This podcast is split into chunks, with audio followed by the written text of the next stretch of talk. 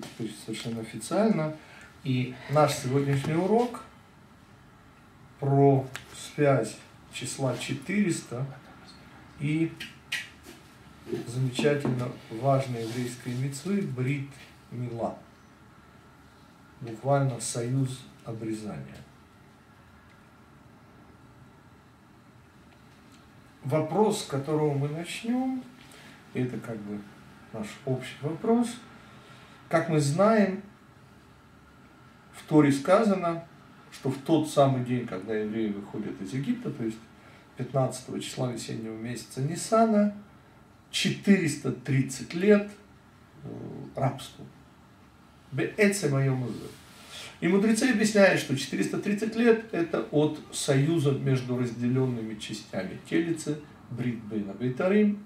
И мы учили с вами в теме про 5 и 70 и 100 лет Авраама, почему это начинается оттуда, но это и шла Кадош, многие мудрецы говорят, что, конечно же, э, это только кец, вот это конец. Вот.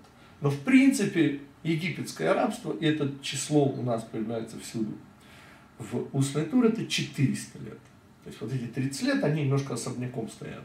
А вот с рождения Ицхака, вот это те самые 400 лет. Я хочу, во-первых, напомнить наш э, уже нам известный комментарий. Это Кли Якар, Рав Шломо Ефраим Лунчиц, ученик Магараля, который, э, в общем-то, вывел меня на это число 400. Ну, число 400, естественно, появляется у нас в Хаей Сара, 5 глава, первая книга. Это ровно та цена, которую платит Эфрону Хитийцу, наш праотец Авраам, за пещеру Махпыла. Там 400 шекелей. И Клиякар, Равлунчиц, говорит следующее, что 400 гематрия Ра-Айн, плохого глаза, Ра-Айн, это 400. Кстати, что интересно, что Ефрон тоже 400. Гематрия э, имени Ефрон. О нем мы немножечко говорили вот в последней нашей теме про четыре причины смерти, тоже вот с подачи здесь присутствующего Иосифа, тоже комментарий Клияка, правда, немножко ушел в другую сторону, но это какие-то личные проблемы. А мы с вами сейчас говорим о первом глобальном вопросе, почему египетское рабство. Напоминаю, что египетское рабство – это прообраз всего, что связано с этим страшным словом рабство. И вот это вот 400 и объясняет Равунчиц, что поскольку мы говорим про гематрию Раайн, то есть дурной глаз. И вот этот дурной глаз, напоминаю, в Торе есть всего только два раза эпитет Ра. Это глаз, помните, и Лашон Га-Ра. Но Лашон мы сегодня трогать не будем, только капельку вспомним о нем. А в принципе, что такое сглазить? Простое русское слово «сглазить» означает, так, что когда что-то хорошее начинают хвалить, ох, сглазил. Я переведу более точно, ограничил. То есть, когда начинают восхвалять какой-то успех, какой-то результат, так, то почему это сглазил? И ответ очень интересный. Он определил, как в детском мультике, мама, он меня сосчитал.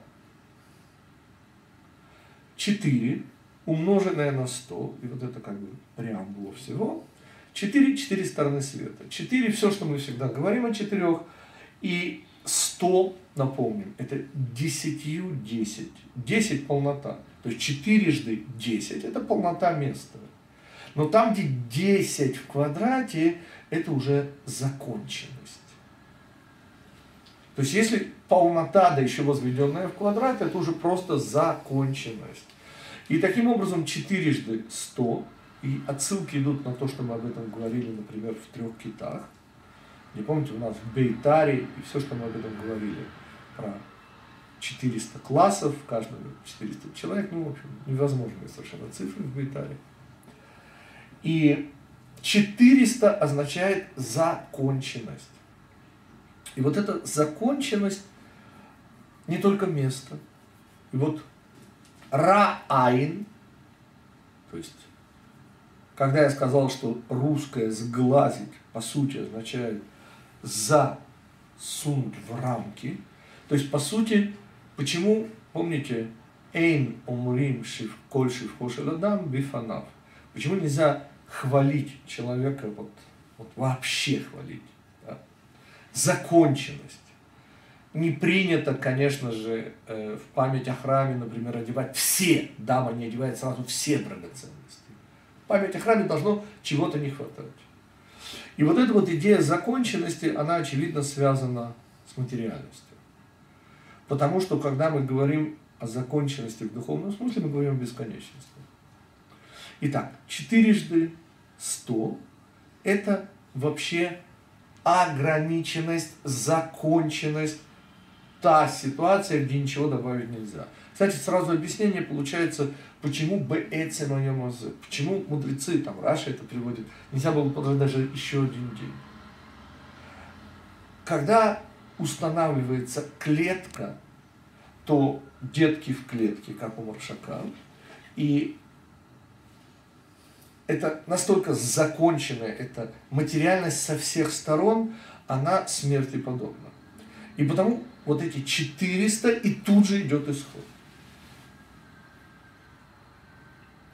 Вспоминаем, что говорил Рав Лунчицы, есть в письменном варианте. 400 шекелей. Что объединяет Эфрона, его 400 шекелей? С четырьмястами человеками, которые идут с Исавом. 400 э, человек берет с собой Давид, когда он идет к Навалу, мерзавцу. Так, и где у нас еще появляется 400? 400 входов и паром. Нет, это два. И у Рава Лунчица, секундочку, он говорит, что есть 400. Это, конечно же, шекели. Следующее.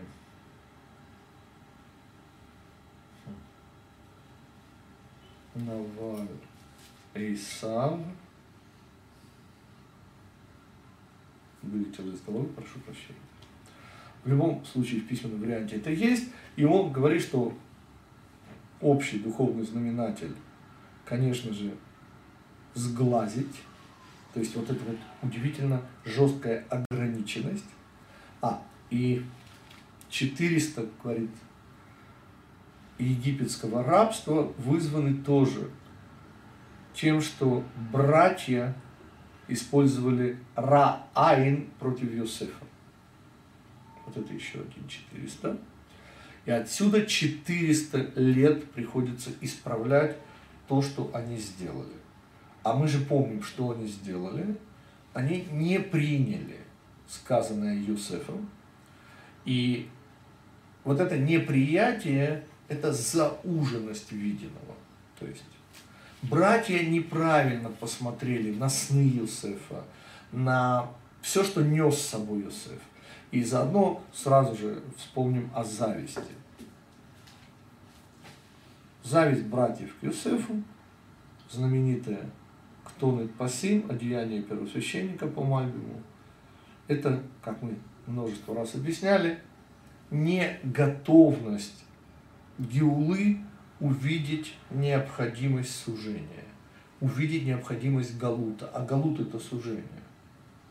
И вот это вот для бесконечности нетерпимая идея ограниченности, вот это и есть суть конфликта. То есть, когда братьев Иосифа, высочайших праведников, мы в кавычках обвиняем в Ра-Айн – то не дай бог не надо это понимать на уровне, там, не знаю, Наваля или Исава. Конечно, здесь речь идет о нежелании принять ограниченность вообще. И вот это некое предисловие к пониманию, что вообще есть такое число 400. Но теперь мы пойдем чуть-чуть глубже и дальше. Вообще это слово, э, само слово, само число 4 это, во-первых, четырехбуквенное имя Всевышнего. И мы совершенно сейчас будем необычно его интерпретировать вот в этом контексте. Как это может быть 4, которое четырехбуквенное имя Всевышнего, да, умноженное на 100, означать ограниченность.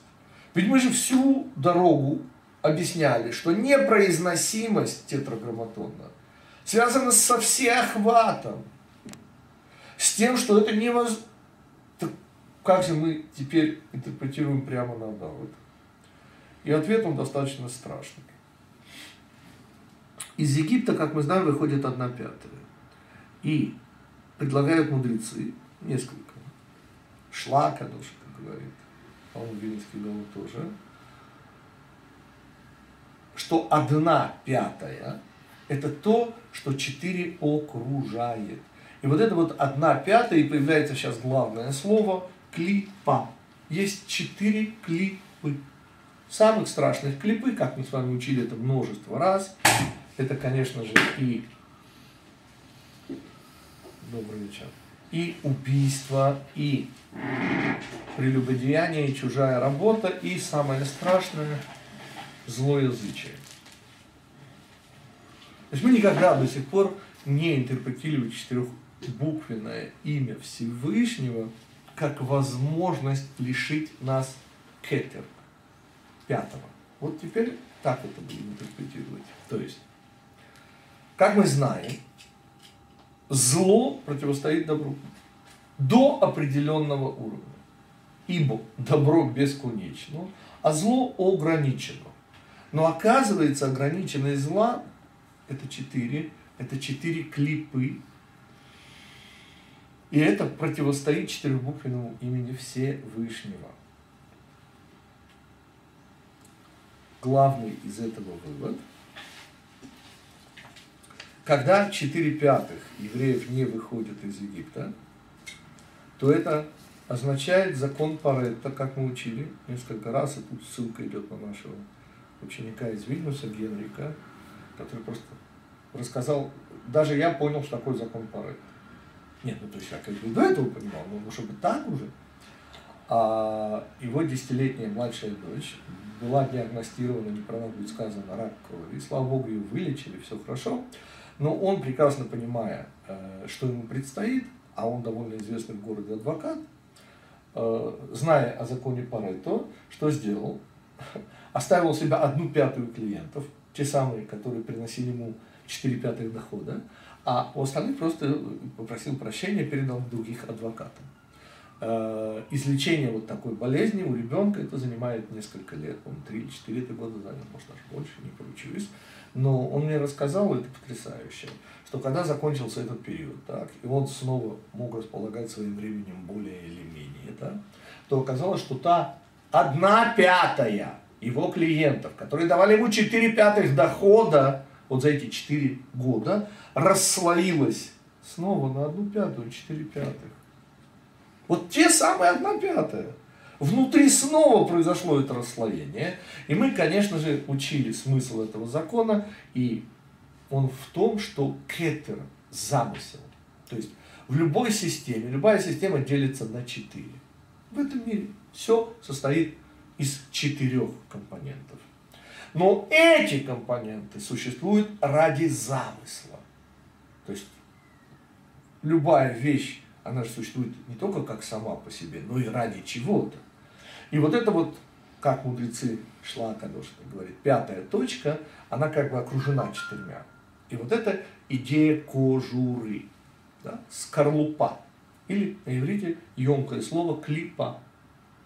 И мы учили с вами еще в темных местах Торы, помните, какого цвета арбуз, и говорили, что задача, мы ее немножко по-другому сегодня увидим, задача кожуры, в общем-то, защищать. Я от своих слов не отказываюсь, но все-таки мы сейчас говорим на другом уровне. И что мы хотим сказать? Что получается, что идея с глаза, идея Раайн, гематрия 400, Раайн, и все, что связано с числом 400, связано с удивительной ограниченностью. То есть получается, что 400 лет, мы еще к этому вернемся, египетского рабства, это максимум, то есть это максимальный срок – что называется, еще один день, и мы остались там навсегда. Это максимальный срок, который может выдержать душа в этом мире, не потеряв себя. Мы увидим еще, но пока я, собственно, хочу перекинуть смысловой мостик из числа 400, как и было обещано, в обрезание. Ну, во-первых, смысловой мостик. А, обрезание убирает клипу. Я прошу прощения. А можно? Да, да, да.